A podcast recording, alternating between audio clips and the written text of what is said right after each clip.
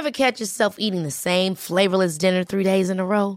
Dreaming of something better? Well, HelloFresh is your guilt-free dream come true, baby. It's me, Kiki Palmer. Let's wake up those taste buds with hot, juicy pecan-crusted chicken or garlic butter shrimp scampi. Mm. Hello Fresh. Stop dreaming of all the delicious possibilities and dig in at HelloFresh.com. Let's get this dinner party started.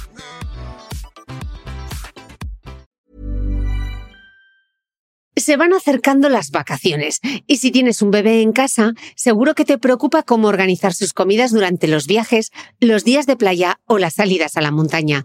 Una opción cómoda y muy socorrida son los potitos de Nutriben, porque saben cuánto te preocupa dar a tu bebé tarritos nutritivos y con todas las garantías.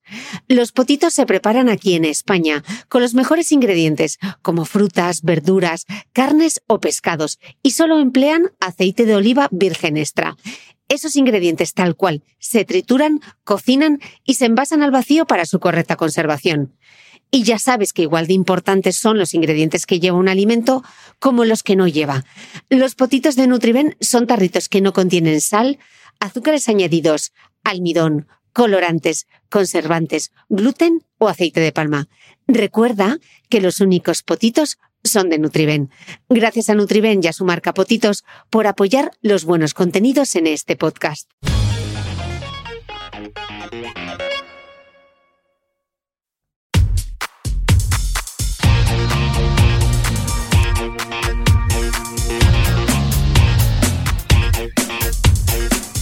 Hola, soy Cristina Mitre, periodista y autora del blog de Beauty Mail.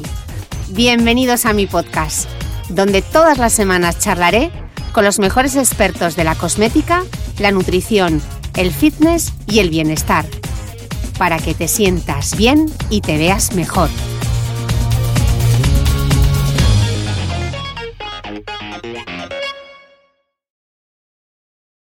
Bienvenidos todos a un nuevo capítulo del podcast y así empiezo con ímpetu y con mucha energía porque hoy tengo en el podcast a alguien, a un invitado que cada vez que pregunto, ¿quién queréis que venga al podcast? Siempre sale Juan Yorca. Siempre entre todos los comentarios, Cris, trae a Juan Yorca. Y como vuestros deseos son órdenes y me venía a Valencia, pues Juan me ha hecho un huequillo para venirse aquí al estudio a grabar. Así que, Juan Yorca, bienvenido. Da las gracias a tus fans. No, no, gracias a ti, hombre, que me has traído. Bueno, quien no conozca a Juan Yorca, que le conocéis todos, es chef y es autor de libros Sin dientes y abocados y En boca de todos, junto a la dietista nutricionista Melissa Gómez de NutriKids, a quien podéis seguir también en, en, redes sociales. Eh, Juan, yo, mm, antes de meternos en materia, ¿Sí? yo quiero que me cuentes tu historia, porque creo que una de las la, cosas... La, versión resumida, ¿vale? La versión resumida, la que tú quieras, pero yo quiero que cuentes la historia de Juan Yorca, eh, cómo llegas eh, a la escuela, uh -huh. cómo llegas a YouTube, por qué empiezas a comunicar tu forma de entender la nutrición y la alimentación a través de redes sociales. Ajá. ¿Cuál es tu pasado? ¿De dónde, de dónde vienes? A ver, yo llevo 20, voy a, 25, a ver, 40, 17, 24, 25 años ya cocinando. Entonces, eh, yo quería ser un gran chef, un gran cocinero. Y... Tú te veías en la cocina de un gran sí, restaurante. Sí, yo, yo, yo, he trabajado en, todos, en, en, muy buenos restaurantes por España y fuera de España. Y, ese era mi, fin, al menos lo que yo tenía como, como concepto de lo que quería en mi vida.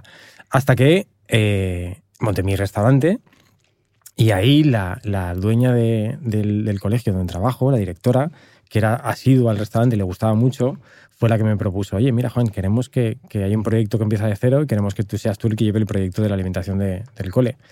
Y yo le dije que no. Le dije, no, no, no. Como, ya, cómo voy a dejar yo mi restaurante si aquí está mi vida y todo lo que, toda mi inversión está aquí y mi ilusión ¿no? de lo que es ser un gran cocinero.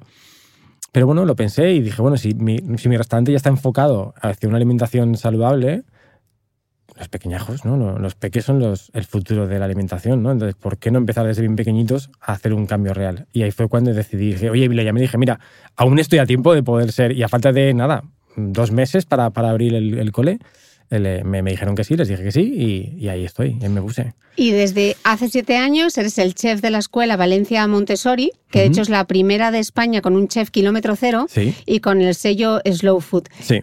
Explícanos un poco qué es esto de chef kilómetro cero y el sello Slow Food. Vale, un chef kilómetro cero es un, es- es un- bueno, se le da, se le otorga un, como, entre comillas, una especie de, de sello a un, a un chef que intenta, de alguna manera, el uso, todo, priorizar el uso de productos locales y de temporada.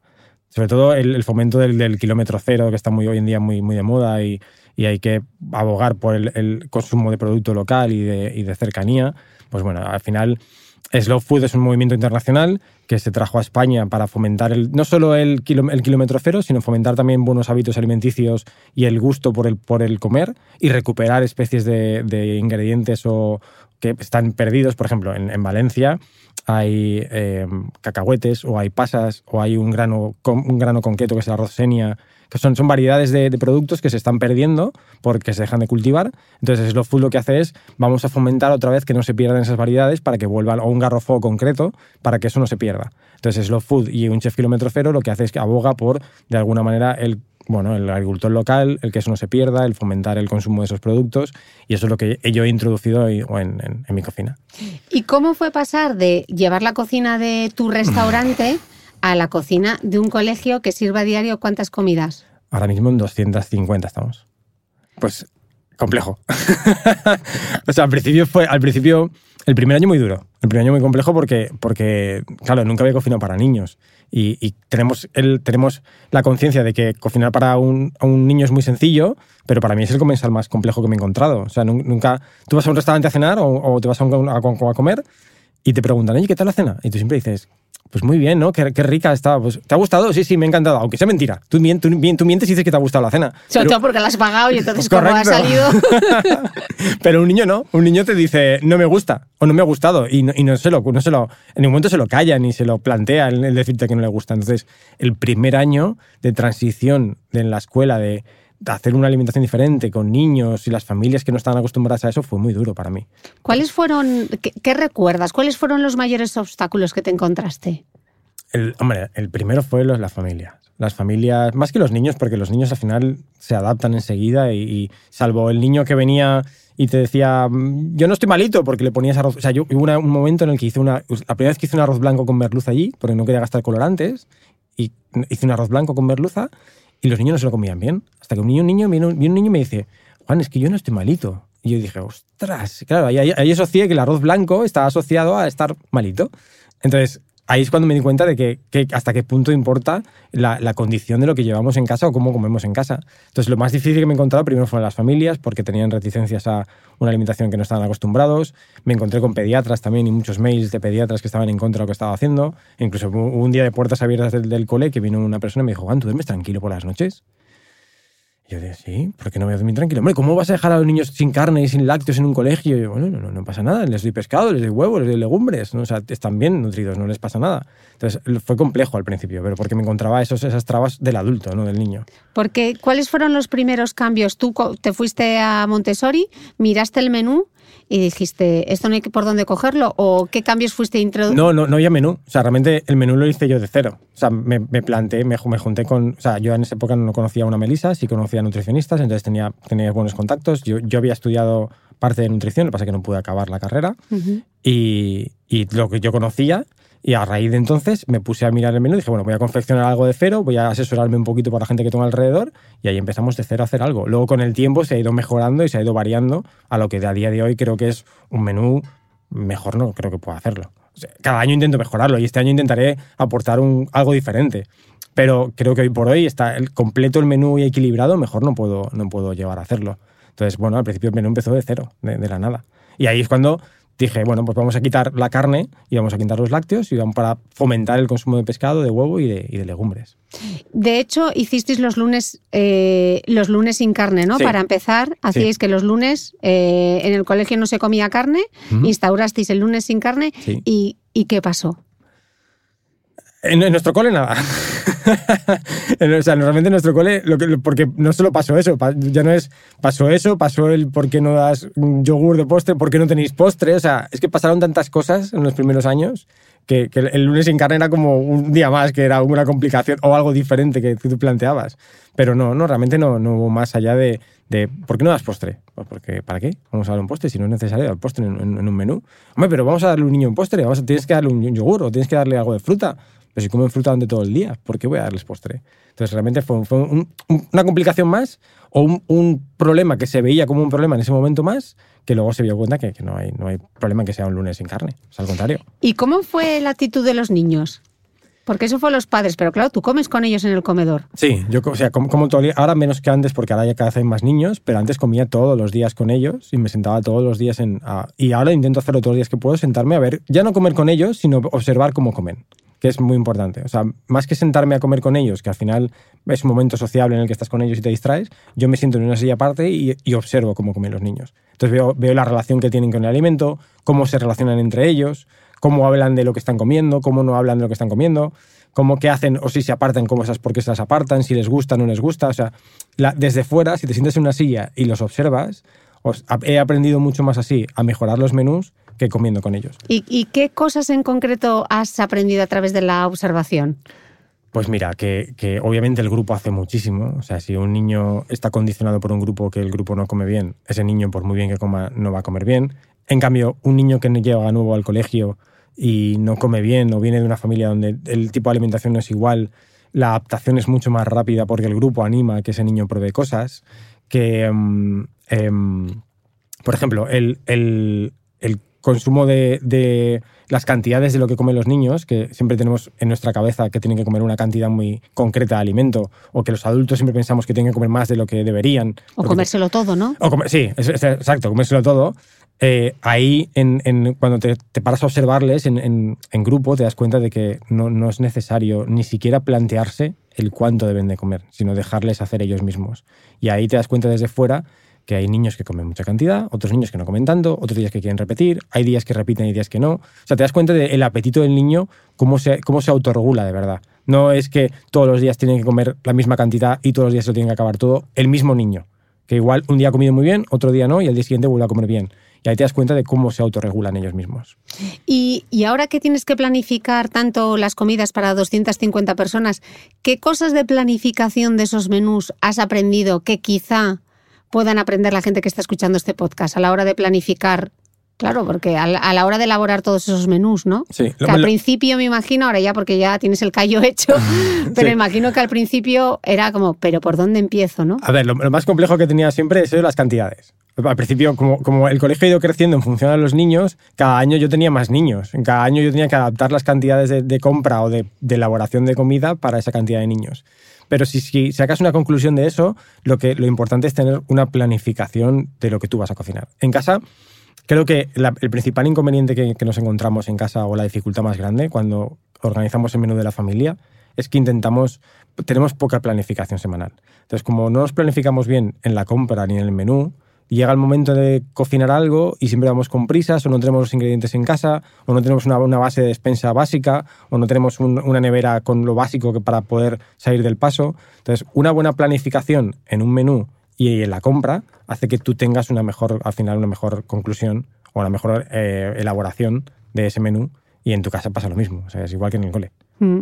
Has hablado justo de base de despensa básica, que yo te iba a preguntar, ¿cuál es el fondo de armario de una despensa? Esas cosas que eh, esos padres y esas madres que nos están escuchando, bueno, y cualquier otra persona, yo no tengo hijos, pero me interesa saber qué cosas es importante tener en la despensa, sobre todo para no improvisar, porque yo creo que el problema de comer mal es improvisar, porque tienes hambre, te quieres quitar de en medio, estás cansado, pero si ya tienes ahí como cuatro o cinco cosas que te permitan hacer Hombre, a ver, quitando el aceite de oliva, el virgen extra y la sal y todas esas cosas que son básicas, yo creo que una de las principales cosas que tenemos que tener siempre es las legumbres. Un bote de legumbres, ya sea garbanzo, sobre todo el garbanzo, que es mucho más eh, flexible ¿no? y tiene muchas más opciones que, la lenteja o que la alubia.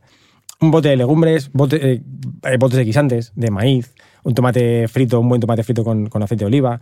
Eh, ¿Qué más podemos tener en la despensa? Una buena pasta integral especias, yo que diría que la gente tuviera especias en la despensa por el hecho de que las especias, claro, una duda muy grande es, ¿un niño puede tomar especias de bien pequeñito? Sí. No hay, ningún problema en que tomen canela, en que tomen comino, en que tomen cúrcuma. al contrario, las especias hacen que se reduzca el consumo de sal y podamos potenciar el sabor de los alimentos de otra manera. Entonces, las especias, tener en la despensa un bote de, de especias, hace que tú puedas hacer enriquecer la comida de otra manera y bajar el consumo de sal. Pero en general, yo creo que la legumbre es el, el, ingrediente básico que tendríamos que tener en la despensa. Además de la fruta y la verdura, que eso es independiente. ¿eh? Sí, que eso damos por hecho que. Sí, yo te digo de lo que es en, en tu abres el armario, yo creo que eso es lo que tenemos. Y frutos secos. No, Mm. ya, ya sea en crema o, o enteros o da igual, pero frutos secos también tendría la despensa siempre. Y lo ideal es hacer siempre la planificación del menú semanal y a partir de ahí ir con la lista de la compra. Sí, y si pudieras hacerlo mensual, mejor que mejor. O sea, yo creo que lo, lo mejor es que te sientes un día, te planifiques. Tampoco tiene que ser exacto, pero si tú tienes. Si, imagínate que tu, tu, peque, tu peque come en el cole, ¿vale? Entonces, tú sabes el menú de lo que van a comer en el cole. Sabes que van a comer los lunes pescado, los martes carne y el miércoles van a comer pasta con tomate. No sé, da igual. Entonces, sabiendo lo que comen ya, tú puedes hacer una planificación de cenas muy fácil.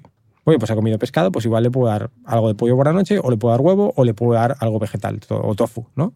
Entonces, hacerte una base el domingo, el sábado, el viernes por la tarde del menú de la semana siguiente y teniendo esa base semanal, hacer la compra. Pero no ir a hacer la compra pensando en después que cocinaré, porque ahí es mucho más complejo y ahí nos pasamos en cantidades. Ahí sí que compramos de más, se nos hacen las cosas malas, porque luego no sabemos qué hacer con esto, porque luego nos hemos pasado en cantidad. O sea, primero haz el menú y luego haz la compra. Si primero haces la compra, siempre te sobrará la comida. Mm. A veces decimos, no, los niños pueden desayunar eh, tostadas eh, con hummus, por ejemplo.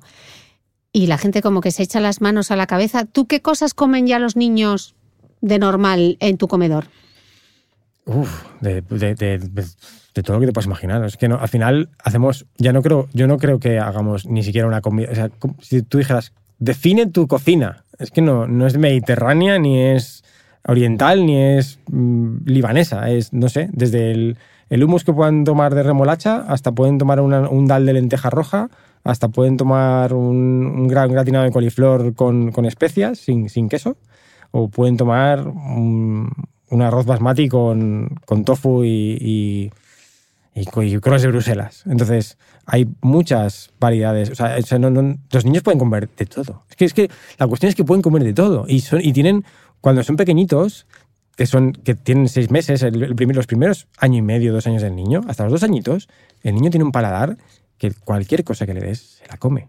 Y le estás marcando el, su, su futuro en cuanto a la relación que va a tener su paladar con el alimento. Entonces, es un momento ideal para que prueben infinidad de sabores distintos. Claro, pero muchas veces es no, es que no le gusta, es que lo rechaza. Claro, pero ¿qué, claro, ¿qué rechaza? ¿A la primera vez que le pones el brócoli? Porque los, los, estudios nos dicen que un niño entre 15 y 20 veces tiene que probar un alimento para que realmente digamos que ese alimento lo puede rechazar. O sea, tú le pones brócoli una vez y no me gusta. No, pónselo 15 veces y si 15 veces después te dicen de 15 veces no me gusta, entonces ya puedes dar por hecho de que quizás ese alimento no le gusta. Eso dicen los estudios. Pero realmente eso de que no me gusta y ya no lo vuelvo a dar más es un error. Tú, oye, no me gusta. Bueno, se lo ofrece el otro día. No me gusta, pues otro día. Pero nunca hay que perder la esperanza. Y, y, también la presentación, ¿no? Tú hablas mucho de que no es lo mismo poner un brócoli aguado uh -huh, que un brócoli un poco estudiado, ¿no? Correcto, un poco estudiado. un poco así con un estilismo. Sí, o sea, estudiado y bien cocinado, sí, porque como a ti, ¿no? No creo que te guste comerte un brócoli que cuando lo muerdas suelte toda agua y esté blandurrio, ¿no? Te gusta un brócoli que esté crujiente y esté al dente y tenga un color verde bonito. Entonces, es muy importante, al igual que nosotros vamos a un restaurante y queremos comer y que nos guste lo que vemos, porque la comida es entra por los ojos primero, a los niños también. A los niños, a ver, los más chiquitines de seis mesecitos, un añito, aún no están concienciados de lo que están comiendo. Sí que, sí que a nivel de paladar, de, del gusto, pero no en cuanto a, la, estética. Pero ya más mayores, sí, por supuesto que cambia. Cambia muchísimo ponerle un plato a un niño con bien, bien elaborado el plato e incluso que ellos puedan terminarse el plato de elaborarlo. Si tú les pones una crema y lo quieres acompañar de un, un picadillo de, de almendra y, y, y, sésamo, que ellos sean los que se terminen de poner ese picadillo, que yo, tú ya lo incluyas en la crema. Esos pequeños detalles marcan la diferencia.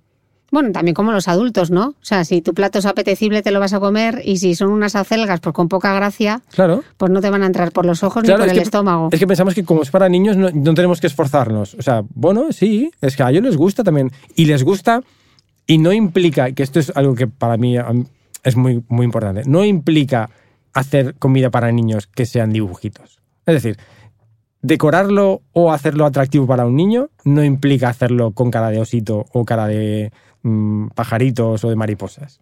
Porque yo no estoy a favor de. Yo no soy muy proactivo de decir, vamos a hacer comidas con ositos y mariposas. Para mí... ¿Por qué crees que no aporta o por qué? Sí, porque, porque al final los ositos no se comen, ¿no? Ni, ni las mariposas no son para comer. O sea, las mariposas vuelan y los ositos están ahí en el monte, ¿no? Están en el campo. Entonces, un, un osito con caritas, ¿qué, qué le estamos enseñando al niño con eso? ¿Qué, o sea, ¿qué estamos fomentando? Si tú haces un- una ensalada con forma, de, con forma de una carita de Mickey Mouse, ¿qué, qué le quieres decir al niño con eso? ¿Que se está comiendo Mickey Mouse? Porque el niño aún no asocia lo que es fantasía de lo que es realidad. Entonces, un niño con año y medio, dos añitos, que no diferencia la fantasía de la realidad, tú le estás diciendo que un oso se come, está diciendo, uy, pues a mí, a me propone muchas veces, oye, Juan, ¿nos haces un taller en cooking para niños y haces, pues no sé, gominolas y, o, o muffins o galletas con forma de... No, formas de, de qué? Si los niños y los dinosaurios no se comen, ¿por qué vamos a comer algo con forma de dinosaurio, no? Entonces, eso yo, yo lo hago siempre porque sea real. Tú quieres hacerle una con brócoli, hazle un brócoli, pero no le hagas caritas con brócoli. Pero que sea apetecible. Sí, pero que Que- esté bien hecho. Claro, que la presentación esté bien hecha. O sea, que tiene que gustar. Si no gusta, por mucho que, que sea saludable, no se lo van a comer. Mm. Y todo este proyecto que empieza en el comedor del colegio, al final termina transformándose, ¿no? Porque no es solo alimentar a esos niños cuando van al cole, sino que eso ha tenido consecuencias también en sus familias, ¿no? En cómo se organizan, porque el niño es como motor de cambio, ¿no? De lo que ve en el colegio, Sí. luego lo lleva a casa. ¿Eso, Sí. lo has, es, ¿Eso es algo que tú has notado? Sí, eh, mira, el, el niño yo creo que es, eh, tú est- cuando tú alimentas a un niño de una forma saludable, el niño es el que está alimentando a sus padres y está cambiando su alimentación en los padres y el que cambiará la alimentación de sus futuros hijos. Entonces, a día de hoy, el niño actual, ¿vale? El que, con el que yo trabajo directamente. Entonces, yo lo he notado en las familias de la escuela y en escuelas que hemos asesorado después, donde esas familias al principio tenían una alimentación, ahora yo te diría que el 85-90% de, de los niños de la escuela de nuestra escuela han cambiado su alimentación en las familias, porque si tú ves que en el cole, o sea, por eso para mí es importante el comedor escolar, porque si tú ves que en el cole el niño come crema de verduras, o come brócoli, o come coliflor, o se come un puerro, tú en tu casa tienes más facilidades de que se coma un puerro o unas judías verdes. En cambio, si en el comedor escolar te dan San Jacobos, en casa vas a tener más complejo ese camino, ¿no? Y además, yo lo he visto también en que las familias me han demandado, ya no solo las familias de mi escuela, empecé por las familias de mi escuela, pero luego ha habido otras familias que de, de fuera de Valencia, incluso fuera de, de, eso no solo de Valencia, sino de fuera por Madrid, han venido de Barcelona, han venido de La Rioja, ah, me han demandado cursos de cocina para adultos enfocado a lo que cocinamos en la escuela. Porque hay una necesidad de, vale, yo ya sé comer saludable o tenemos mucha información de lo que es saludable para niños, pero queremos plasmarlo en la cocina. Entonces he visto que hay necesidad de cursos de cocina para esos padres que demandan ese tipo de alimentación. Mm. Y dentro de la propia escuela está abogar por este tipo de, de, eh, alimentación kilómetro cero, Sí. eh, el slow food, etcétera. No solamente se ve en el comedor, sino que incluso hay talleres, hay huerta, eh, hay, hay proyectos alrededor de, no solamente es en el comedor, sino que hay proyectos educativos alrededor de la nutrición, ¿no? Sí, o sea, nosotros tenemos, o sea, empezamos, imagínate que empiezas, el huerto es lo, como lo más básico que tenemos. La relación es básico, pero es una muy buena relación con el niño, porque tú en el huerto al niño le enseñas no solo al cultivo o a la recolección o a, o a cómo crece un alimento de dónde viene ese alimento, sino que ese niño tiene una relación directa luego con la cocina. Es el niño que recoge ese alimento, me lo trae a la cocina y me dice, Juan, hoy hemos recogido rábanos, ¿por qué no pones rábanos en la ensalada? Entonces, esa relación que tiene el niño, yo lo he cultivado, yo lo he regado, yo lo he visto, yo lo he recolectado, yo te lo llevo a la cocina y me lo he comido después, fomenta el que se lo coma mucho más a gusto y que él haya vivido todo ese proceso. Pero además de eso tenemos clases de cocina con ellos directamente de lo que es el cocinar el menú, tenemos clases de educación alimentaria, tenemos clases de nutrición, tenemos clases, hacemos, hemos hecho un proyecto este año con, con UNICEF y un proyecto con... eh, donde- Greenpeace, ¿no? ¿Tuviste un proyecto? ¿No tuviste un proyecto con Greenpeace Sí, hicimos también? un proyecto con Greenpeace y hicimos también uno con, con... Ay, no me acuerdo cómo se llama. Bueno, hicimos un proyecto en el que hemos participado de alguna manera en cómo reducir el, el hambre en el mundo. Entonces, hemos, hemos hecho durante todo un año, los niños han hecho propuestas de cómo se podría reducir el hambre en el mundo o empezando desde las casas y empezando desde las escuelas, cómo se puede reducir el- los desechos, cómo se puede, eh, cómo se puede reducir el, el que los, el que no se cocine tanto y se pierda tanto en el cocinado, cómo se puede reducir el, el hambre de alguna manera en, en las ciudades o en, en tu casa, cómo puedes las mermas que tienes en casa que hacer con ellas y todo eso llevado a, a una escuela. Entonces, en una escuela lo hemos presentado ese, ese proyecto, es que no me acuerdo, creo que lo hemos hecho con...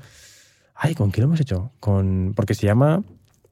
Siru Hanger se llama el proyecto. Uy, no, me, no me acuerdo con quién hemos hecho el. No te preocupes porque se te saldrá en la siguiente pregunta. Dirás, Cris, ya me he acordado. Era si no acuerdo, sé quién. Te lo, te lo digo, ahora mismo, no- ahora mismo no me acuerdo. Es que ya es muy tarde, ya tenemos un cortocircuito mental, yo tampoco puedo pensar mucho, no te preocupes. Pero sí, hemos hecho proyectos muy chulos y desde, ¿Y qué, qué proponían ellos para terminar? ¿Qué, qué, qué- qué propuestas hacían los niños? desde donarlo, o sea, la principal propuesta era siempre donarlo. Ellos siempre ven, ellos, ellos no entienden el hecho de que, o sea, nosotros tenemos en, el aula los niños que se dejan comida en el, plato, nunca desde el primer año, nunca la hemos tirado a la basura. Ellos la recogen, no saben realmente, aunque luego esa comida se vaya a la basura de su plato, vaya a la basura, ellos no saben esa, esa comida dónde va. Ellos saben que la ponen en un recipiente y ese recipiente no es la basura, porque así de alguna manera le estás haciendo entender que una de dos, o te has puesto mucha comida y esa comida no hay que tirarla porque te has puesto mucho, otra vez te puedes poner menos y si quieres puedes repetir, y si te has sobrado comida porque no te apetece más, no pasa nada, no se va a tirar a la basura. Entonces ellos, como les creas una conciencia de lo que lo importante que es Justo lo contrario de lo que nos decían nuestros padres, ¿no? De come todo lo que no se puede tirar a la basura, forzándote, forzándote a comer las lentejas que no te apetecían nada, o era el niño de Biafra que está pasando hambre, Sí, cómete sí. las lentejas, Co- ¿no? correcto, todo lo contrario, porque al final tú les tienes que fomentar el, el que ellos sean conscientes de, mira, me he pasado cogiendo, cogiendo alimento y ahora me sobra y lo tengo que tirar, o mira, me he quedado con hambre, puedo repetir. Y eso es, es- al final está, es crearles una conciencia de una autosuficiencia en cuanto a qué quiero comer, cuánto quiero comer, cuánto no quiero comer, etc. Pero lo, lo- lo primero y lo principal que proponían era el, el- el donarlo. O sea, Mm. to- todos querían donar la comida de alguna manera. Y mira lo difícil que es donar comida ¿eh? en los comedores escolares. Me encantaría encontrar una solución a eso, pero es muy complejo hoy en día. Que se lleven la tartera a casa con las obras. Sí, sí, también lo han También. planteado. ¿eh? Sí, y nosotros lo hacemos. ¿eh? Nosotros- Y las, las familias nos, se, se llevan. Seguro que hay muchas madres y padres que están encantados Mira. de que se lleven las obras del comedor. Los primeros años teníamos, teníamos eh, venta a las familias de comida para llevar a casa. Porque lo que nos sobraba lo poníamos a un precio ridículo y la gente se lo llevaba. Lo que pasa es que había tanta demanda que yo tenía que. Ya no, había, ya no es lo que sobraba, es que yo tenía que cocinar de más. Entonces dije, mira, pero yo no puedo a- a- a co- cocinar para tanta gente al final. Ese Era- business no era factible. No, era mucha demanda. Era mucha demanda. Eh, hablabas antes de lo importante también que es que los niños participen de alguna manera en la cocina, ¿no? Pues que eh, esa crema que les hagas, que luego puedan terminarlo ellos. A veces suena como muy idílico, muy instagrameable ese momento de cocinar con el niño, pero cocinar con un niño Sí. no es fácil. No, pero no es fácil. Mira, no es fácil porque estamos acostumbrados a cocinar.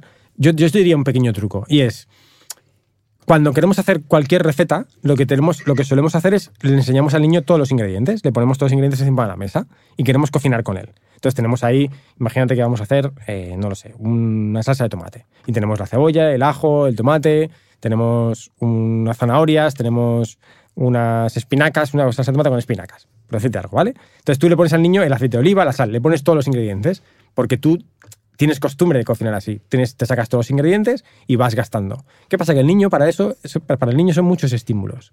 Entonces el niño se sienta, se pone a cocinar contigo y ¿qué ve? Espaguetis, o sea, ve, ve espinacas, tomate, cebolla, ajo y quiere tocarlo todo. Quiere tocar esto, quiere coger esto, quiere probar esto, quiere cortar esto ya, quiere... No tiene esa paciencia que tenemos el adulto o esa necesidad de ir paso por paso. Entonces, lo que hay que hacer, ¿qué es? Ir ingrediente por ingrediente. Tú le sacas el ajo, solo el ajo. Ya cuando has picado el ajo y le has enseñado a pelar un ajo, a picarlo, le sacas la cebolla. Ya tenemos el ajo picado, lo guardamos. Ahora le saco la cebolla. Entonces es ingrediente por ingrediente. Y es de la única manera en la que realmente disfrutaremos de cocinar con nuestros hijos o nuestras hijas y no será un caos en el que al final el niño a los 10 minutos o a los 5 minutos ya se ha aburrido. Y tú ya- estés desesperado Sí, por... la- todo esto es un desastre y, y- y digas, yo quería pasar un buen rato y al final me he estresado más. Y es porque le- los estímulos en grandes cantidades a los niños no les van bien. Mm, Y eh, me imagino que también habrá que adaptarlo, ¿no? No, puedes empezar de no cocinar nada, decir, bueno, voy a hacer un soufflé o voy a hacer un bizcocho. No, no, claro. ¿Qué recetas son más fáciles para comenzar con ellos? Las- mira, depende de la edad del niño. Obviamente, si el niño ya tiene 12 añitos, 13, 14, cualquier receta es válida. Pero si son chiquitines, cualquier receta que ellos puedan trabajar con las manos. Además, eh, fomentamos la motricidad y el, que ellos mismos tengan mayor autonomía en cuanto a su forma de trabajar con las manos. Cualquier receta, ya sean unas bolitas de frutos secos con, dátiles, una receta de falafels, unas albóndigas, cualquier cosa que ellos puedan trabajar con las manos y hacerlo manualmente, sin utilizar cualquier utensilio, es las primeras recetas que tenemos que hacer. Ok, hablamos mucho de los niños, pero yo sé que tu foco también son los adolescentes, porque con los niños igual es más fácil eh, llevarlos a tu terreno y moldearlos, ¿no? Sí. Pero un adolescente que ya tiene esos hábitos tan Sí, ahora, mira, marcados, ahora estamos escribiendo con Melissa el tercer libro, que va enfocado a la adolescencia. Porque, ah, bueno, con el primero teníamos hasta el primer añito, el segundo hasta los 12, 13, 14 años, más o menos. Y la adolescencia, ¿qué problemas plantea la adolescencia? muchos, Juan? ¿no? Muchos. Todos hemos sido adolescentes. No, creo que también depende de la educación que ha recibido en casa, ¿no? Pero la adolescencia al final es, ya desde bien pequeñitos, a partir de los 3, 4, 5, 6 añitos, ya empieza su auto, propia autonomía de lo que no quiero, esto no me gusta, esto sí, ahora me gusta sí, ahora no me gusta. La adolescencia en la comida y la alimentación ya es un momento complejo, ¿no? Porque al final ellos mismos quieren ser... Bueno, hoy en día hay, hay una tendencia a querer ser... Con la tendencia que hay hoy en día a querer ser más saludables y la- la- lo que está de moda la alimentación, los adolescentes también lo están implantando. También se están viendo ellos mucho más, oye, yo quiero comer mejor. Y sobre todo yo lo veo mucho más en, en el sector femenino que en el masculino. Yo me quiero cuidar más y yo quiero comer muchísimo mejor. Entonces, la adolescencia, aún con eso, hay mucha tendencia a comer porquerías. Mm. Muchísimas. Entonces, ¿qué hay que hacer? Hay que de, de alguna manera darles recetas atractivas para ellos, pero que sean saludables. Y ese es el factor más complejo. Pero bueno, al final creo que lo principal es que en casa tú no tengas los ingredientes. Ellos, que tú no lo tengas, se, se lo van a comprar. Si tú no tienes en casa un paquete de, de cualquier tipo de patata frita, no tienes chocolates o cualquier tipo de, producto así, no, ellos se lo van a comprar en el supermercado o van a ir y lo van a comprar porque ya son ya tienen esa edad suficiente para hacerlo.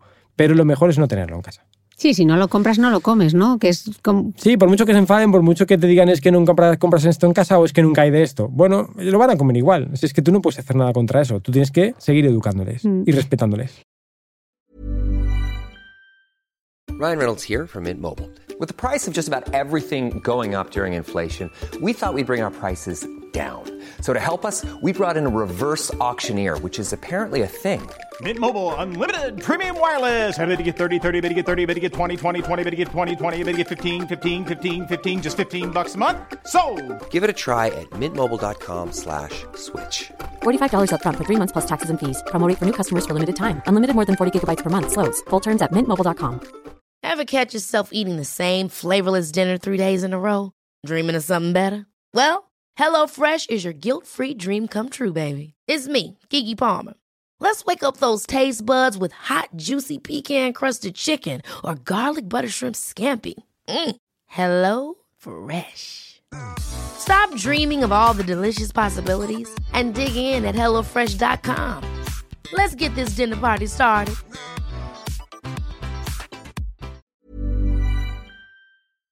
¿Sabías que los bebés son capaces de autorregularse y comer lo que necesitan? Hasta el primer año, la leche ha de ser su alimento principal, bien sea lactancia materna o artificial, y poco a poco podrán ir probando diferentes texturas y alimentos. Ahora, con buena temperatura, a todos nos gusta salir más de casa, y en verano pasamos mucho tiempo fuera, en la playa, la montaña o recorriendo el mundo. Si tienes un bebé que ya ha empezado con la alimentación complementaria, para esos momentos puedes contar con los diferentes tarritos que ofrece Potitos. Hay recetas para bebés desde 4 y 6 meses y solo llevan ingredientes como frutas, verduras, carnes o pescados que se trituran y se envasan tal cual. Los potitos de Nutriben son tarritos seguros, fáciles de conservar y transportar, ya que no necesitan refrigeración, tan solo mantenerse en un lugar fresco. Se calientan en microondas o al baño María, sin conservantes ni azúcares añadidos. Gracias a Nutriben y a su marca Potitos por ser nuestro mecenas del mes.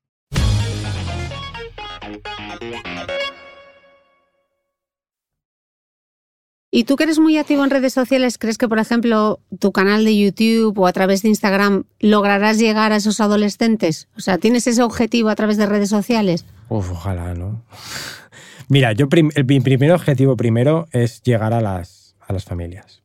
Creo que, o sea, es mi, mi objetivo principal es ese. Primero la familia, el adulto y la, ya sea madre, padre, padre, madre, me da igual cómo quieras llamar, cómo se componga la familia. Primero ese es el, mi objetivo principal. El niño, el adolescente, el, el niño chiquitín, el peque, el, el bebé, todo eso ya es, eso es secundario para mí de momento. Primero el adulto es el que tiene que ser consciente de qué le doy a mi hijo, que mm, tenemos que quitarnos de la cabeza el hecho de hay algo muy típico que, es, que se ve mucho en los coles y es cuando sale el nano del colegio, o el niño, pero el nano, eso es muy valenciano, ¿vale? cuando sale el niño o la niña del cole, los padres lo primero que dicen es, ¿se lo ha comido todo? Es la pregunta más típica, ¿no? ¿Se lo ha comido todo o cuánto ha comido? Más de, antes de preguntar, ¿qué ha comido? Entonces, eso es lo primero que tenemos que tener en cuenta como adultos. Ser conscientes de lo que están comiendo, qué les estamos dando, qué no les estamos dando, por qué les damos esto, por qué no, qué, qué podríamos mejorar en su alimentación antes de preocuparnos si ha comido mucho, ha comido poco, qué se comerá en un futuro. Entonces, ojalá llegue a, los- a la adolescencia y cree una conciencia en esos adolescentes, pero creo que no es mi target, creo que no es mi público objetivo. Creo que mi Tú- Tu público son las familias. Sí, la- sí, las familias y los peques. Eh, tú que estás en un colegio, bueno, que igual no es el perfil de todos los colegios que hay en España, pero que has pasado por colegios, has hecho menús para colegios, ¿cuáles son los errores más comunes que cometen las familias en general? ¿Las familias o los menús de los coles? No, las primero las familias. ¿Dónde metemos la pata habitualmente? Mira, en el. En el lo- en no te- primero, no tener paciencia. En la poca paciencia que tenemos en cuanto a la hora de, por ejemplo, al final te digo cenar porque es el momento en el que más se hace social en familia, ¿no? La comida hoy en día, casi mucha gran parte de los niños en España comen en los, en comedores escolares. Pero lo primero es la, falta de paciencia que tenemos con el, con el momento de la comida. Un error también es querer darles, esto no me gusta, pues te lo cambio por otra cosa que sé que te gusta mucho. Entonces al final el niño no es tonto, el niño dice, vale, si a mí esto no me gusta y tú me das otra cosa, me va a gustar mucho, yo siempre te voy a decir no me gusta. Y eso va a ser así siempre. Y así. Entonces, que las opciones sean siempre... Sí, o sea, si- Oh. si, si no te gusta la judía verde, no te voy a poner un- unas patatas fritas, te pondré unos guisantes. O si quiero poner varias opciones encima de la mesa, las opciones serán judía verde, guisantes y brócoli. No te voy a poner mm, boniato, chips de boniato, patatas fritas y judía verde, porque te vas a ir a los chips de boniato y patatas fritas antes. Entonces, siempre que sea eso. Y luego un exceso de proteína en, en- en los menús de, de las casas. Creo que se, se da mucha importancia a la proteína. Siempre seguimos teniendo la- el A concepto... la ¿no? proteína animal, Sí, sobre todo al porque animal. nadie, nadie No, no, no, tiene a- sobredosis de alubias. No, no, por desgracia no. al animal, al animal. Se da mucha importancia a la proteína animal en casa y mucho más frente, frente a cualquier hidrato, cualquier verdura, siempre está como, primero acábate, se sigue dando el concepto de primero acábate la carne, acábate el pescado, eso no te lo dejes en el plato y como que no- si te dejas el tomate no pasa nada, o si te dejas la espinaca no pasa nada. Y o si el calabacín no te lo acabas no importa, acábate la carne. Entonces, eso es un, error muy grande. Las, las preguntas, las mayores preguntas que recibo son ¿cuánto apoyo le doy a mi hijo? Es que le estoy dando, y cuando te, hacen esa pregunta y te, dan, te dicen el gramaje de cantidad de proteína al día, es una barbaridad. Dices, wow, o sea, les está dando... Es que le doy 500 mililitros de leche, más aparte le doy dos yogures, más aparte le doy pollo, más aparte pescado, y al final te das cuenta de que ese es el error más grande que cometemos las familias. Primero, darle un exceso de... darle mucha importancia a la proteína animal y muy poca importancia al producto vegetal. ¿Y cuál sería la receta ideal, Juan? ¿O las cantidades adecuadas si tuviesen que tener una, el plato de Harvard en su cabeza? O... Ah, vale, vale, pero pensaba que me una receta concreta. No, no, no. Eh, pollo con quinoa, con- no, no con cilantro. No, un poco para que se hagan un esquema mental y puedan cambiar esa tendencia. A ver, el plato de Harvard está muy guay, porque realmente si, si la gente lo conoce, te, te dice, bueno, más de la mitad del plato, o la mitad del plato tiene que ser verdura y fruta, luego una parte de cereal integral y una parte de proteína y grasa saludable y beber agua, ¿no? Eso es la composición del plato de Harvard. Pero ahí a mí me surge una duda, y es, y es algo personal. Sí, está muy bien esa composición, pero te está diciendo que la mitad del plato siempre sea eh, una proteína. Y no siempre tiene por qué ser una proteína. Necesito un niño ya has cubierto su aporte proteico durante el día, durante la mañana, mediodía, por la noche, perfectamente puede cenar un niño una crema de verduras o unos un, un calabacín salteado con y no tiene por qué tener proteína sí o sí el plato. Pero si me preguntas cuál es lo que es lo ideal, es que el plato de Harvard en su cabeza, que la mitad del plato sea verdura siempre, que demos, si damos postre demos fruta, que el cereal que demos o el tubérculo sea una patata, un boniato o un cereal integral y que la parte de proteína tendamos a gastar proteína vegetal, como pues el tofu, como pues el tempeh, como pues unas legumbres, una lenteja, una, una alubia, un garbanzo. Y luego ya si queremos pescado, huevo y en última instancia yo dejaría la carne para el final. Mm. También yo creo que es muy fácil meter la pata en el desayuno y en las meriendas, ¿no? Tú que estás a la Eh, puerta eh, de los ya no colegios. es que sea fácil, es donde más metemos la pata. donde más metemos la ta- Tú que estás a la puerta del colegio, Bueno, tu colegio como se come muy bien, igual no lo ves tanto. No, no, tam- también. O sea, ocurre igual, ocurre igual. ¿Y qué ves en, en la puerta al cole? Ve- Ves de todo. Mira, te- esto, es, esto es verídico, ¿eh? Y eso Yo- que se come bien en tu cole. Sí, sí, pero, no- pero que se coma bien no importa. Luego salen a, salen a la plaza, que es donde se reúnen las familias, y las familias... Es que yo creo que es... Ay, ay, perdón. He hecho un ruido. Pum, pum, pum.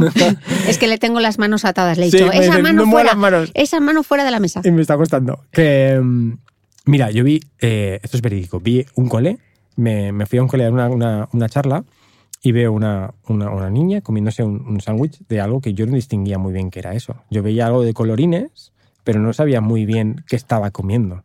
Esto es verídico, ¿eh? yo no me lo podía creer. Cuando de repente la niña da un bocado, se cae algo del sándwich y se caían gominolas de ositos. Se estaba comiendo un sándwich de ositos, de estos de gominola. Entonces, he llegado a ver hasta eso en, un- en una merienda de un niño. Entonces, cuando llegas a ver esas cosas, y ya no te digo bolli- bollicaos o bollería industrial o cholex o zumos de frutas, sino cuando llegas hasta ese extremo, cuando dices, wow, ¿qué, qué estamos haciendo? ¿no?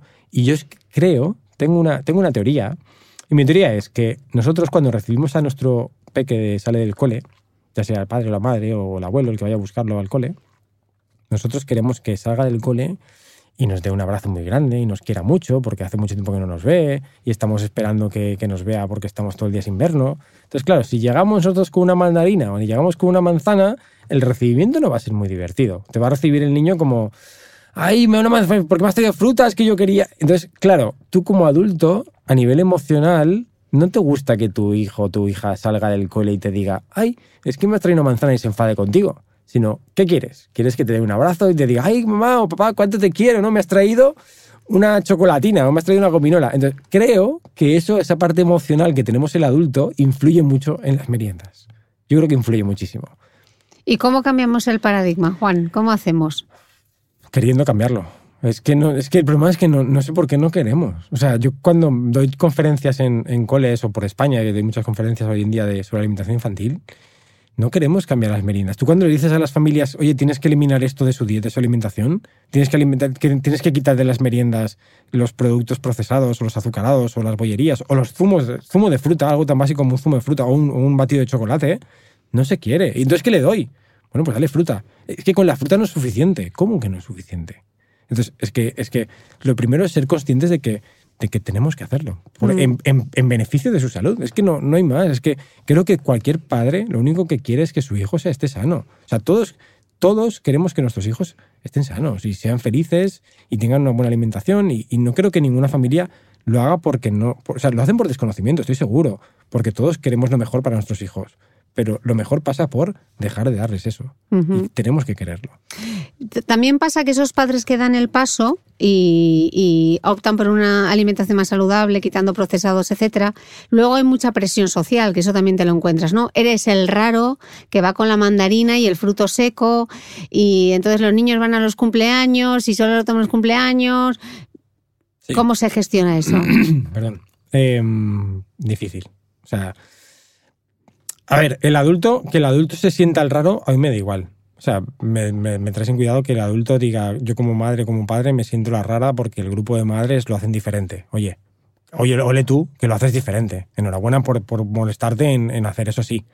Claro, tu hijo o tu hija, ¿cómo lo vive? Eso es diferente, ¿no? Entonces, muchas veces a mí me preguntas, es que va un cumpleaños y en el cumpleaños yo no sé quiero, es que sí que vaya porque es que va y está lleno. Bueno, yo te digo que vaya al cumpleaños. O sea, no, es peor la exclusión social, social que puede tener el niño o la niña si no va y cómo se puede sentir que el que se coma un día en un cumpleaños un bocadillo de, cualquier crema de chocolate o se coma unos gusanitos. Eso me da igual. Otra cosa es el día a día. ¿Qué podemos hacer? hablar con ese grupo de padres que están en el parque, por ejemplo. Oye, mira, vamos a hablar y ya que nos- nuestros hijos juegan juntos todas las tardes y nos conocemos, ¿por qué no vamos a, a hacer que todos los días, en vez de lunes a viernes, traigamos este tipo de meriendas? Vamos a estipular que los lunes traigamos todos fruta. Los martes, si queréis, ya que sea libre. Los miércoles un bocadillo. Pero que se hable entre las familias y que se cree un poquito de comunidad de intentar hacer las cosas bien. Si no, es muy complejo. Mm. Eh, tienes un proyecto súper bonito con Melisa Gómez que es Una infancia bien nutrida. Cuéntame un poco de este proyecto.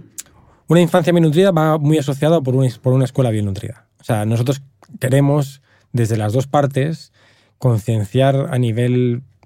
Bueno, mira, pensábamos nacional solo, pero como ya es ella es de Venezuela, pues hay mucha parte de Sudamérica que nos, que nos, nos sigue también en redes sociales y nos es más, hemos hecho coles fuera de, España, hemos hecho coles fuera de España.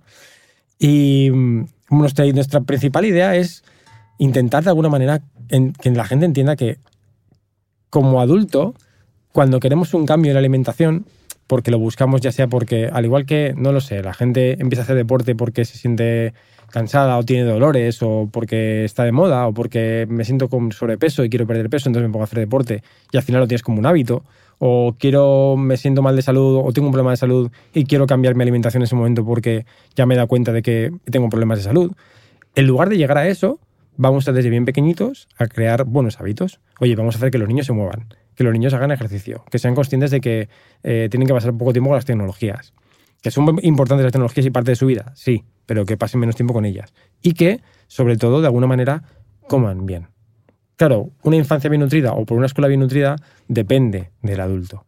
Por eso nuestra insistencia siempre en que el adulto es el, el motor de cambio hacia su mejora en cuanto a sus hijos.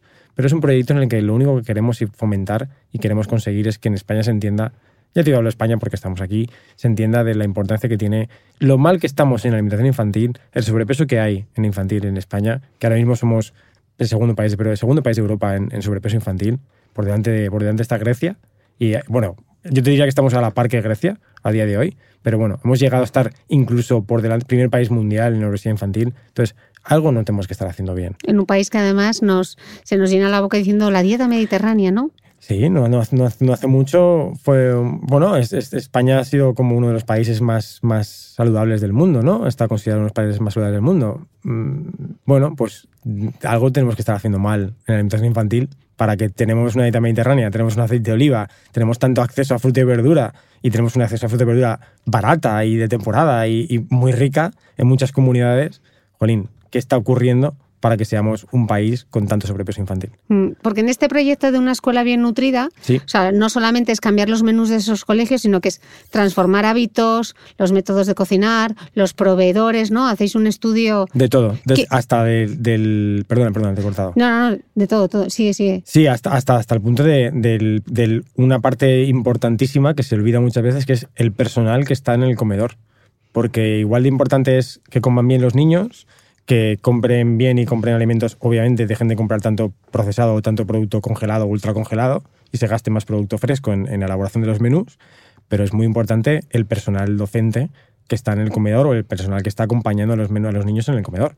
Porque ese personal, tú puedes cocinar muy sano el menú de una escuela y que sea un menú totalmente equilibrado y de temporada y fresco, pero si luego ese persona, esa persona que está en el comedor con el niño le obliga a comer, le chilla, te lo encuentras en los comedores, ¿eh? y más de lo que, lo que pensamos. Es un, el problema es que hoy por hoy el comedor escolar es un mero trámite. O sea, es un trámite en el que los niños tienen que salir del cole, del aula, tienen que ir todos corriendo a un sitio donde ya tienen la mesa puesta, donde tienen ya la comida puesta encima de la mesa, donde tienen la cantidad de comida que tienen que comer, comen rápido y se tienen que ir. Porque viene otro grupo o porque hay... Y además comen en un ambiente muy ruidoso, con un montón de gente, con un adulto que la figura del adulto es una, fi- una figura de autoridad, donde el adulto está diciéndole sí o sí, tienes que comer, tienes que acabártelo, e incluso yo he visto a adultos cogiendo al niño de la cabeza para meterle la cuchara, entonces todo eso tiene que desaparecer. ¿Cómo? Eso, dándoles clases o, o al menos dándoles, eh, como, como se dice cuando asesoras... Consejos. Con- sí, consejos y asesoramiento a. Perdón, gracias. De consejos. no de clases, de suena muy malo de clase. Eh, consejos y asesoramiento al personal que está con los niños en el comedor para que entiendan que a esos niños hay que, bueno, darles más autonomía, no hay que forzarles al comer, hay que tratarlos de otra manera, que no tiene que ser un trámite, sino que tienes un momento sociable donde los niños tienen que pasar un buen rato. Todo eso es muy importante también. En este proyecto de una escuela bien nutrida, ¿cuántas es- ¿a cuántas escuelas más o menos habéis asesorado ya? Pues mm, yo te Bote pronto. Pues mira, en Valencia, por ejemplo, estamos trabajando con, un, con, una, con una- la primera empresa de colectividad que es eh, de colegios públicos, que llevará unos 13.000 familias, más o menos, 13.000 niños. Y luego, en cuanto a escuelas, pues habremos asesorado, no sé si número, 50, 60 escuelas, más o menos. Y de esas 50, 60 escuelas que habéis visto, ¿qué cosas has visto en concreto? ¿Qué radiografía haces un Pues, poco eh, que pueda ser extrapolable a lo que hay ahí afuera? He visto escuelas que tenían un menú muy guay, muy chulo, o sea, realmente tenían pocos cambios que hacer. Hay, lo es, es el mismo error de siempre, el, el- un exceso, sobre todo te encuentras con un exceso de proteínas en los menús de los, de los colegios y de las escuelas infantiles. Eso es lo, lo básico que te encuentras. Y escuelas que lo único que había que cambiar era eso. Y otras escuelas que, madre de Dios, yo, yo me he encontrado hasta, hasta escuelas donde, donde me he encontrado en, en dosificadores de estos de pulverizadores, que echas, que echas free de estos. Ujú. Pero un yo fui a una escuela y me encontré un, un flip de estos con un producto negro y le digo, oye, ¿esto qué es? Y el cocinero no sabía decirme, dice, yo no, yo no sé qué es, pero es un producto que se lo echamos al pollo por encima y cuando sale del horno el pollo bri- brilla más y está más doradito. Claro, entonces cuando te encuentras esas cosas o te encuentras que los caldos de las lentejas y de los cualquier guiso son polvos, la bechamel son polvos, el puré de patata son copos de, patata deshidratada, o te encuentras que todas las salsas, todas, y- o todos los productos como eh, los, las verduras, todos son productos congelados, las tortillas de francesa, una tortilla francesa es congelada. Cuando te encuentras todo eso es cuando dices, wow, o sea que hay mucho que cambiar. Y me encuentro con coles, el cole más grande que hemos hecho, eh, hicimos un cambio integral de todo, que decías, Dios mío, ¿cómo comen aquí? Y las familias no se quejaban. Las familias estaban a gusto, decías, creo que no se entra en la cocina. O sea, si- igual si entras te quejas un poquito más, pero no se quejaban de esas cosas. Y seguro, perdón, y seguro que has entrado en muchos coles y te han dicho, es que Juan, es que eso que propones es que es muy caro. Sí. O sea, el- el- la mayor preocupación siempre y la mayor duda es el precio. El precio es como, como que. Es que no, con, con el coste, con el precio de coste que tenemos no podemos hacer nada. Pues mira, yo digo que están equivocados. Y hemos demostrado en todas las escuelas, y yo demuestro en mi propia escuela, que están equivocados. O sea, no es un problema de costes, ninguno. Nunca es un problema de costes. Es un problema de hacer las cosas de una manera diferente. Obviamente, si tú en tu menú tienes de primero un, no sé, ¿qué te puedo decir? Un guiso, unas, unas lentejas de primero. Unas lentejas con su chorizo, con no sé qué, que ya yo de ahí eliminaría las carnes procesadas, el chorizo lo quitaría. Pero unas lentejas, ¿vale? Y de segundo, un pollo con patatas. Ese menú, ¿qué tiene? Primero, un exceso de proteínas. Entonces, porque la lenteja puede ser un segundo plato perfectamente. Si tú pones la lenteja en segundo plato y de primero pones una verdura, ya abaratas el coste del menú. Porque te es mucho más barata la verdura, y más si la compras de temporada, que si compras un pollo con un acompañamiento, con una salsa. Entonces, lo que, lo que ocurre principalmente con el, con el precio es que están mal elaborados los menús, se compra y que se hace mucho negocio. Es que se hace mucho negocio con el comedor escolar. Es que hay mucho, mucha trama detrás. Es que hay, es que hay, hay colectividades que para que te contraten la colectividad te están regalando televisores. Y si llegan a regalar televisores a las escuelas o iPads a las escuelas para que contrates esa colectividad, es porque hay un negocio muy grande detrás. Entonces no es un problema de costes. Yo te puedo asegurar que mi- mi colegio, a día de hoy, los costes que tenemos pueden ser equiparables a cualquier escuela pública que pueda haber, por ejemplo, en Barcelona, que es la comunidad autónoma igual con más poder adquisitivo en cuanto a colectividades. Y para esos padres que están preocupados por lo que están comiendo sus niños en, en los menús, en, en los colegios, eh, claro, esos cambios de quién parten, de la dirección del colegio, de las asociaciones de padres, ¿qué, qué pueden hacer ellos por intentar cambiar las cosas, no? Lo primero es, eh, a ver, yo te digo que lo que nosotros hemos conseguido, todo lo que hemos conseguido, las escuelas que nos han contratado, rara vez ha sido la parte de dirección del colegio. Alguna escuela ha sido la parte directiva, que ha dicho, oye, nosotros como escuela queremos un cambio, pero sobre todo han sido las AMPAs. Se- Las asociaciones de padres, sí. Sí, se dice AMPAs, bueno, hay otro Sí, nombre. asociación de madre y padre, ¿no? Sí, pero ¿no? hay otro nombre hoy en día Yo es que el, el tema infantil no controlo mucho. Yo me quedé en AMPA, pero creo que hay, hoy en día hay otro, nom- otro nombre bueno, que, lo- nos lo- disculpen, se nota que ni Sí. Juan ni yo eh, No, eh, tenemos niños y, a creo que- y me, y me lo dicen y luego se me vuelve a olvidar otra vez. Creo que es como antiguamente era Lampa, a mí se me ha quedado eso en la cabeza. Las asociaciones, me imagino. Sí, de padres y madres. Eh, ellos son los que más poder tienen. Es decir, al al igual que ellos son los que primero deciden de las tres empresas que se presentan a concurso para elegir qué, con, qué, con qué empresa nos quedamos, aunque luego la dirección se, eh, se queda con de las tres empresas de concurso, el AMPA decide dos y luego dirección decide la, la final, ¿no? la que, con la que se quedan. El AMPA es la que primero más fuerza puede hacer para decir, oye, nosotros queremos un cambio, queremos quejarnos, no estamos contentos con el comedor, queremos un cambio en el comedor y eso es lo que más hemos conseguido. O sea, todo lo que hemos nosotros logrado ha sido porque AMPAs y o familias se han quejado, han hecho encuestas, han pasado entre las familias encuestas que luego han ido a dirección Hemos dicho, mira, hemos hecho una encuesta entre todas las familias del colegio y el 80% estamos en contra del menú que tenemos. O queremos cambiarlo porque hoy en día creemos que nuestros hijos pueden comer mejor. O porque vemos que hay un exceso de fritos y queremos que se cambien los fritos. Entonces, creo que lo que la familia puede hacer es que si tienes un colegio chiquitín, quéjate. Individualmente. Quéjate de dirección si es una, escuela infantil chiquitín.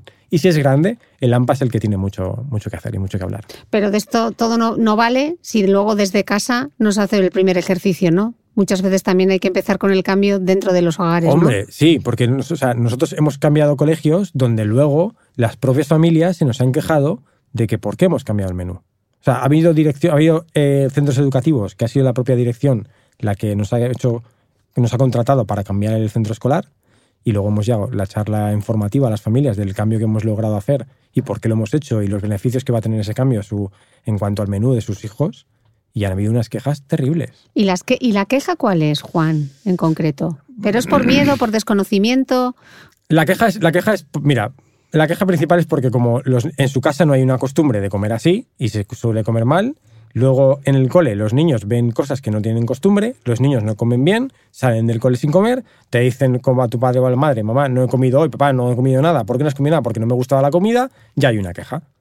No, es que como no le gusta la comida. No, no es que no, o sea, no es que no le guste la comida, es que tú no le has educado a que coma ese tipo de producto. Es que el menú está mal elaborado porque el menú tiene muchas verduras. A mí me han llegado a denunciar. Yo, tengo denuncias de, porque he incitado a sus hijos al veganismo. Y pero vamos a ver, ¿qué incita yo a tu hijo al veganismo? Si lo que no he hecho que he hecho es poner el lunes sin carne. O sea, el más día hay carne, hay pescado, hay huevo. Yo no he incitado a nadie al veganismo. Yo te he hecho un menú en el que de alguna manera los niños comen más cantidad de fruta y verdura. Es cierto, pero para nada no es un menú vegano, al contrario. Pero entonces las familias, la queja está porque en casa no tienen costumbre, sus hijos dejan de comer, no comen igual de bien en el cole y piensan que, yo qué sé, se van a desmayar, se van a morir de hambre, no van a crecer, van a, no, lo sé, no, se van a adaptar, no, dan, no dan tiempo a que el niño se adapte a ese cambio. O sea, en el primer cole que ya el colegio ha decidido hacer un cambio, la primera semana que los niños salen sin comer porque hay un cambio muy radical del menú, ya, bueno, se, monta ahí.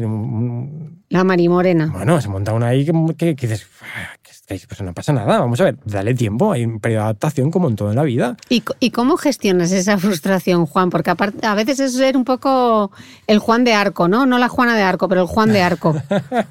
Me gusta ese nombre. que, eh, mira, hubo un cole que fue el cole más complejo que hemos tenido que tuvimos, damos una charla informativa de, a las familias y al centro educativo. De que vais tú y Melissa, ¿no? sí, vamos las dos y damos una charla de qué, qué, cambios hemos hecho y por qué los hemos hecho los cambios. Y qué beneficios tienen para, para las familias y para los niños, sobre todo para los niños. Hay un cole que tuvimos que repetir la charla cinco veces.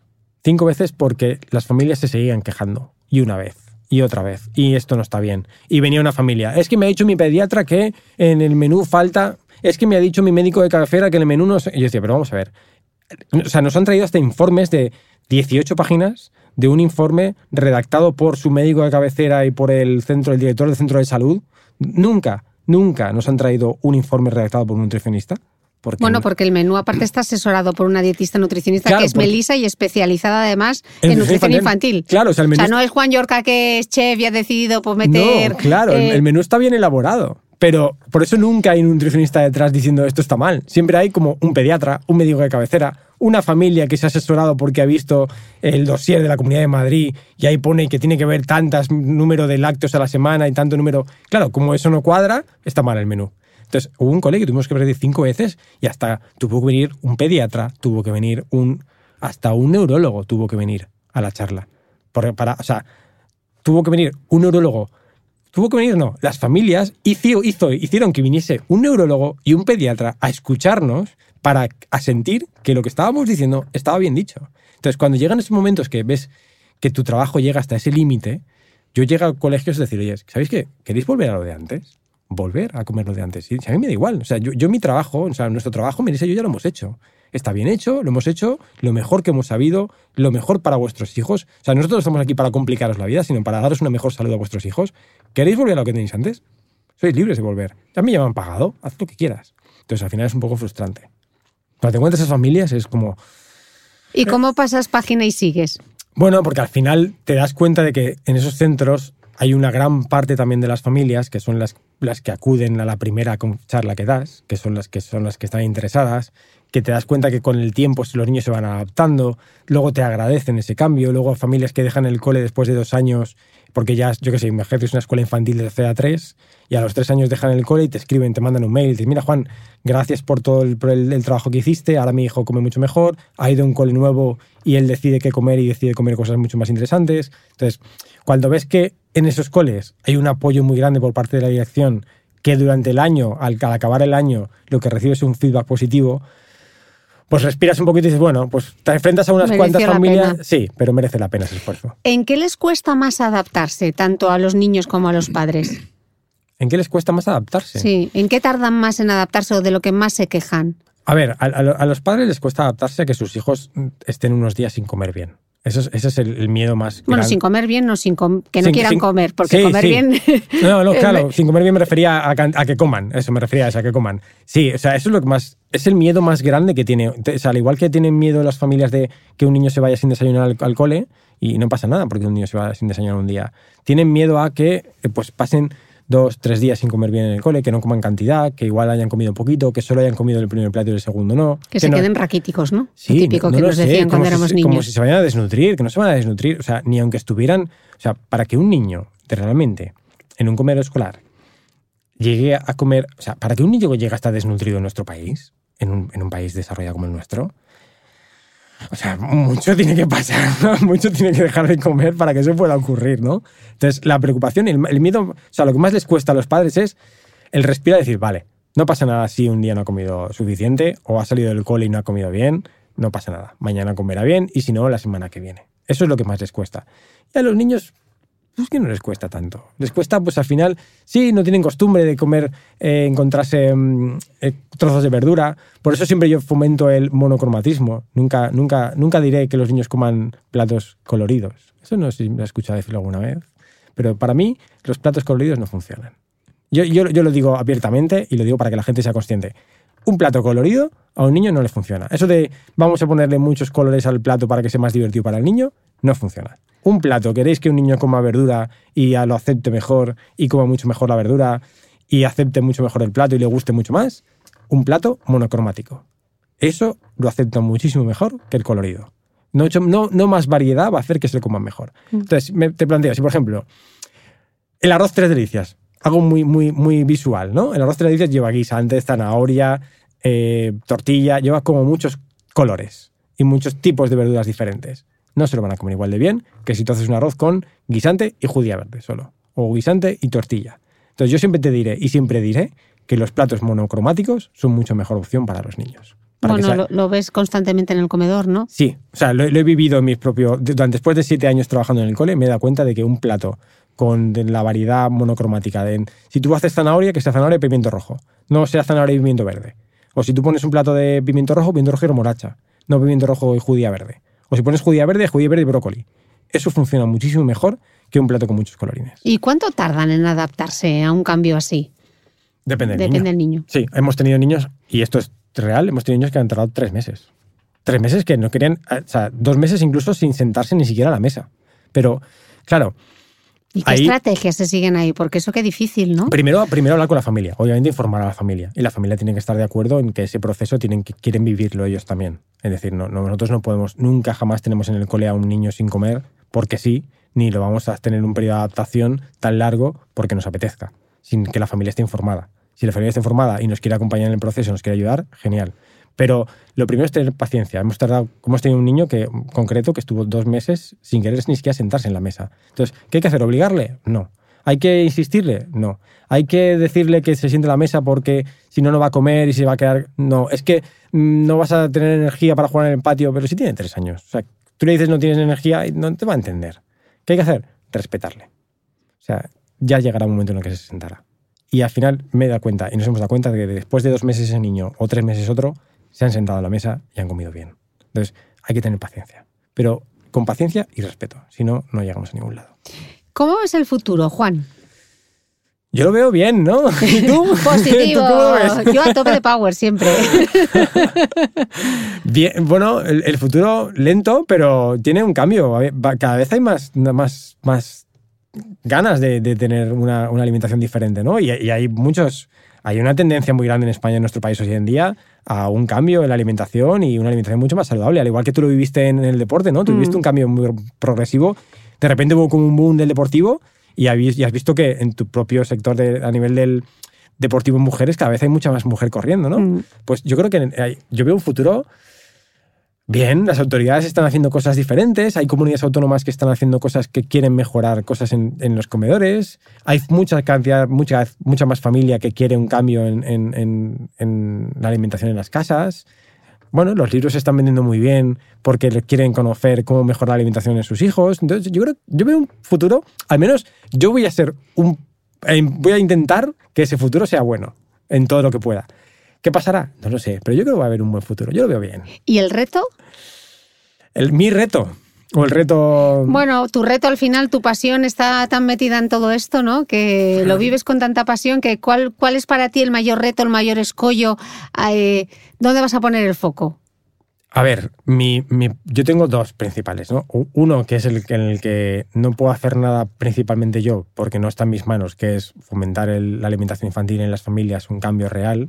Eso no está en mis manos, eso está en que cada vez más gente abogue por, conocer mi trabajo y o el de Melissa y que, bueno, al final trabajamos junto en todo. O sea, que, que, nos, los, que la gente que nos conoce, cada vez nos conozca más gente y cada vez que esa gente que nos conoce eh, vea que es necesario un cambio en su alimentación.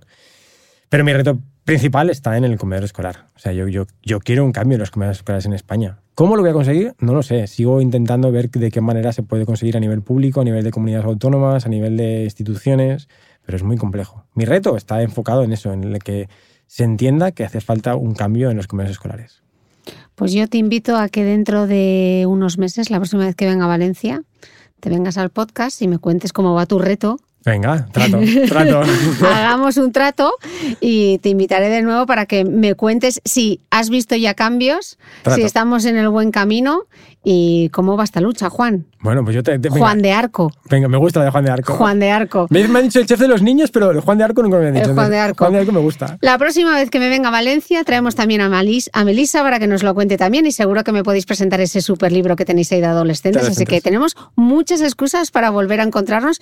Y bueno, Juan me ha pedido, pero esto ya lo vamos a hacer off the record, que os lo enseñé luego más adelante, que le aconseje alguna cremita. Sí, eh, no, no, es verdad, ¿no? Pero Chris, luego si puedes, aconsejame alguna cremita. Para Ya que mí, para sí. él ya me dice, ¿y tu loción es Valencia? Y he dicho, bueno, tú empieza por lo básico, que ya te veo como que quieres ir ya al nivel avanzado. Hombre, pero es porque, porque las cosas hay que hacerlas bien desde el principio.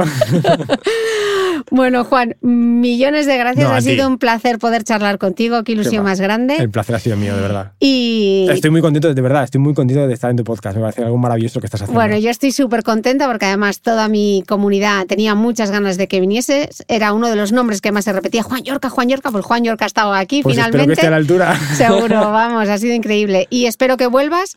Y a vosotros, muchísimas gracias y nos escuchamos de nuevo el próximo domingo. Para despedir el episodio de esta semana, Storytel os invita a escuchar aquí un fragmento de La vecina del tercero derecho. Espero que lo disfrutéis. Feliz año nuevo a todos los escuchantes del podcast y muchas gracias a mi mecenas Storytel por apoyar las buenas historias. Dios mío, qué barbaridad. Es que no me lo puedo creer. Violeta se llevó la mano a la frente al notar que se le emborronaba la mente y el cuerpo se le aflojaba. Ni yo tampoco, replicó la portera. Llevo toda la mañana aquí, pensando, y me creo que para ese hombre ha sido una pena morirse, con lo bien que vivía. Añadió al tiempo que se santiguaba. ¿No le parece a usted raro que en pocos meses llevemos dos muertos en una finca donde solo hay siete puertas? Ya sé que la señora Vázquez era mayor y que murió de una neumonía, pero no paro de darle vueltas a que, en precisamente, también en pocos meses han venido dos vecinos nuevos. Y el señor Víctor, el hombre del primero izquierda, es muy misterioso. Y prosiguió en un murmullo. Y el señor Carlos, el marido de la señora Ana, también es muy raro. Igual es el mal de ojo. No olvides que todas las notas de este capítulo están en mi blog de beautymail.es. Además, si no quieres perderte ningún capítulo del podcast de Cristina Mitre, suscríbete a thebeautymail.es y a cualquiera de las aplicaciones en las que puedes escuchar mi podcast, como Spreaker, Apple Podcast, Spotify, Evox y YouTube. Solo tienes que buscar el podcast de Cristina Mitre y darle a suscribir. Y un último favor, si entras en iTunes y me dejas un comentario y además me regalas unas estrellas, ayudas a que este podcast tenga cada vez más visibilidad y pueda seguir creciendo. Te espero el próximo domingo con una nueva entrega del podcast de Cristina Mitre.